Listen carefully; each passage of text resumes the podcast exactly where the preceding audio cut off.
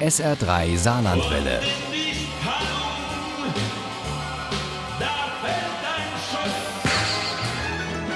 Der Krimi-Tipp.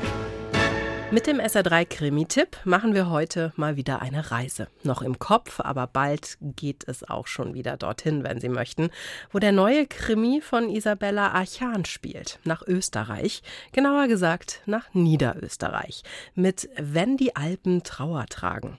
Uli Wagner nimmt uns mit auf eine Reise voller Spannung und voller Köstlichkeiten. Die Autorin Isabella Archan stammt aus Graz. Ihre Hauptfigur Maria Konstanze Schlager, genannt Mizi, aus Salzburg. Aber sie reist gerne, erkundet ihre Heimat und stolpert dabei immer wieder über merkwürdige Kriminalfälle. Dieses Mal ermittelt, kann man sagen, die Mitzi in der Wachau, in dieser wunderbaren Landschaft Krems, Melk, Weißenkirchen, das alles an der schönen blauen Donau. Mitzi hat in der Zeitung von einer älteren Dame aus Melk gelesen, die einem Enkeltrickbetrüger das Handwerk gelegt hat. Die will sie unbedingt kennenlernen. Also fährt sie nach Melk und geht ins Café Mistelbacher, wo es Marillenknödel und andere Leckereien gibt und eine gesprächige Kellnerin. Ach, es ist ein Jammer. Was ist ein Jammer? Die Sache mit Frau Walbilders Schwester Therese. Was ist mit ihr? Ist sie krank? Nein, verstorben, vor gut einem Monat. Nicht einfach verstorben.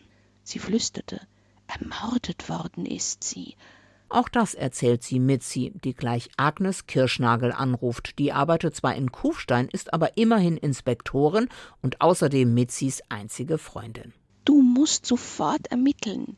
Kein Guten Abend, kein Servus, nur diese Aufforderung an erster Stelle. Du bist immer noch in Melk, Mitzi? Eigentlich habe ich ja nach Salzburg zurückfahren wollen, aber dann kam der Mord ins Spiel.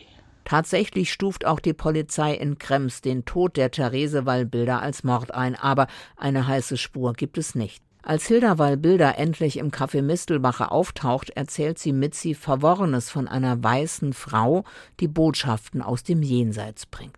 Eigentlich hatte Hilda gedacht, dass der Tobias Mundi, Thereses Patensohn und der einzige Erbe, seine Finger im Spiel hatte. Im Internet erfährt Mitzi vom plötzlichen Tod der Hilda Wallbilder. Sie macht sich sofort auf den Weg nach Melk und kommt gerade noch rechtzeitig zur Beerdigung. Tobias Mundi ist auch da und hinter vorgehaltener Hand wird getuschelt, dass da doch was nicht ganz geheuer ist. Und da kann Mitzi gar nicht anders, da muss sie sich einfach einklinken. Zumal sie glaubt, auf dem Friedhof in Melk die weiße Frau gesehen zu haben, wie sie Agnes der Inspektorin am Telefon erzählt. Deine Fantasie ist mit dir durchgegangen.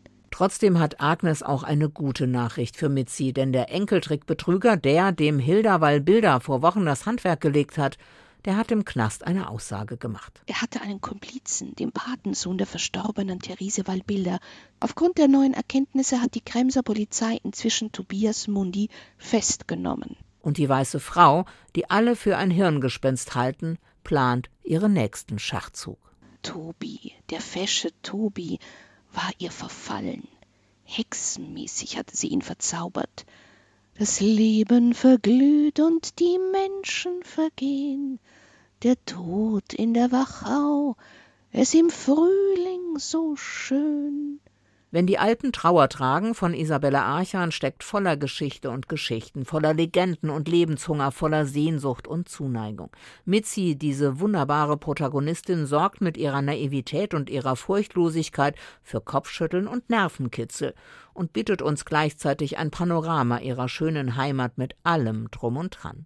Wenn die Alpen Trauer tragen, hat alles für den spannenden Urlaub im Kopf. Wenn die Alpen Trauer tragen von Isabella Archan ist bei Emmons erschienen. Das Taschenbuch hat 320 Seiten, kostet 13 Euro. Das E-Book gibt es für 9,49 Euro. Ohne Krimi geht die Mimi nie ins Bett. Für Mimi und andere Krimi-Fans. SR3 Saarlandwelle. Hören, was ein Land fühlt.